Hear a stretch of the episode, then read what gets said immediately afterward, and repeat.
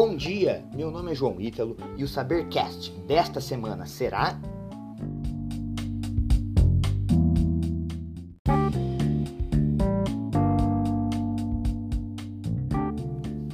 Sobre como está a saúde mental de professores e educadores durante a pandemia.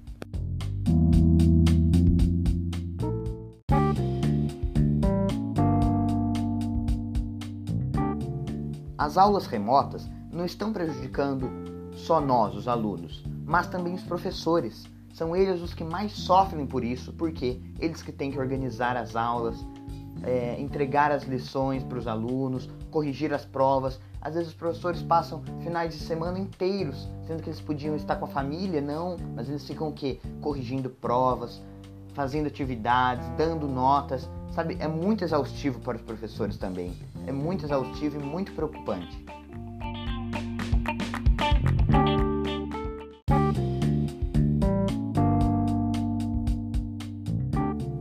Uma pesquisa realizada pela Nova Escola mostra que 72% dos educadores tiveram a sua saúde mental afetada durante a pandemia do novo coronavírus.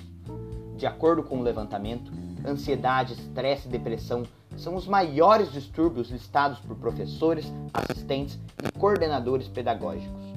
Com as escolas fechadas de, desde março do ano passado, né, esses profissionais alegam uma sobrecarga na rotina diária, como eu falei anteriormente.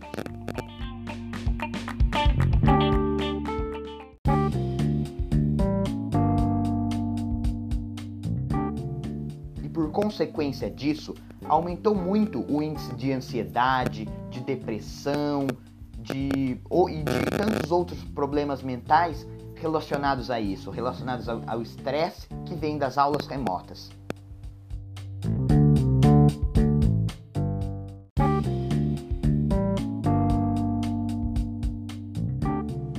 Vou dar agora algumas dicas para você que está me ouvindo para que você consiga manter a sua vida mais organizada, mais ativa, mais alegre, principalmente para você, professor e diretor de escolas. Mantenha uma rotina.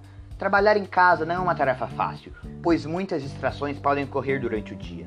Atividades domésticas, filhos, cachorro latindo, criança chorando, né? Isso acaba atrapalhando o pensamento das pessoas.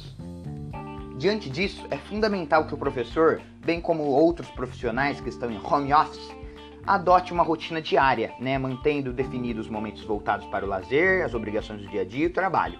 Isso é essencial para que o profissional não trabalhe excessivamente e sinta-se sobrecarregado. Dica 2: Compartilhe suas dificuldades e aprendizados com os colegas de trabalho. Na nova realidade educacional estabelecida pela quarentena, muitos profissionais sentem-se perdidos, né? É, perdidos, apreensivos, angustiados e com muita dificuldade, por exemplo, para gravar a, a, aulas online, né? Ministrar aulas online e videoaulas. Principalmente os professores mais idosos, né? Os, que são mais velhinhos, eles, eles nunca tiveram contato com tanta, com tanta tecnologia assim. E, e eles sentem muita dificuldade, né? às vezes fala com o microfone desligado, aí tá falando, o aluno tem que falar, não, professor, li, liga o microfone, aí ele não sabe ligar o professor, ligar o microfone. O professor, coitado, não sabe nem ligar o microfone, os professores mais idosos, não sabe nem apresentar uma tela. Como que eles vão ministrar uma aula? Então eles têm que ter ajuda, ajuda de outros professores mais modernos, professores mais novos que se formaram agora e que vão ensinar esses mais velhos a conseguir ministrar uma boa aula online.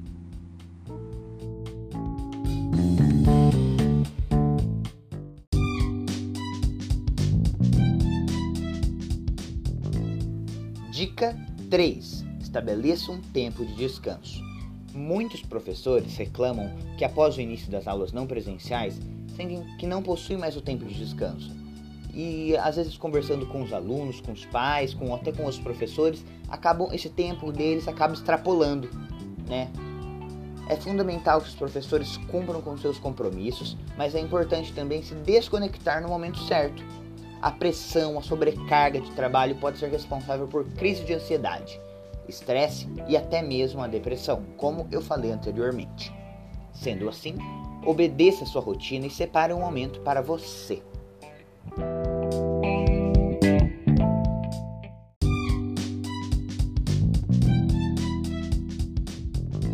Dica 4. Mantenha-se conectado com as pessoas que ama no momento de distanciamento social, é importante manter o contato com quem a gente ama. Hoje, a tecnologia permite que continuemos próximo de nossos amigos e familiares, mesmo à distância.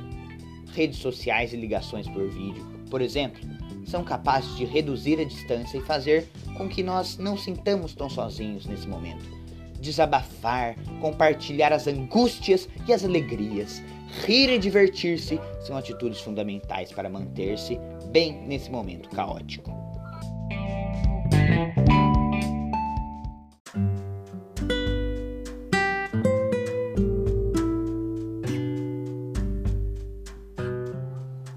Dica 5 Pratique atividades físicas na sua casa.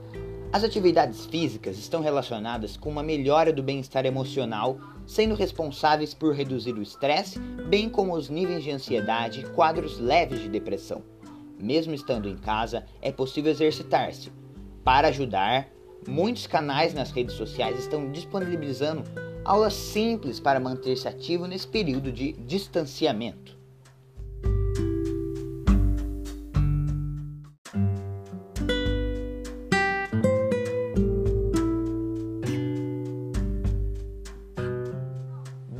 Bom, se nada disso te ajudar, o melhor que você pode fazer é procurar a ajuda de um especialista, não é mesmo?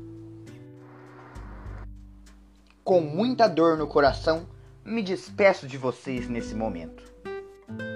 Mas fiquem ligados, porque semana que vem, às 19h30 da noite, na terça-feira, receberemos aqui no estúdio do Colégio Saber a importantíssima socióloga professora, médica e advogada Meire Atsueda. Ela estará aqui semana que vem com a gente. Vamos conversar, falar um pouco, conversar, jogar conversa fora, conversar um pouco da escola, um pouco da vida. É isso aí. Um abraço a todos e até mais!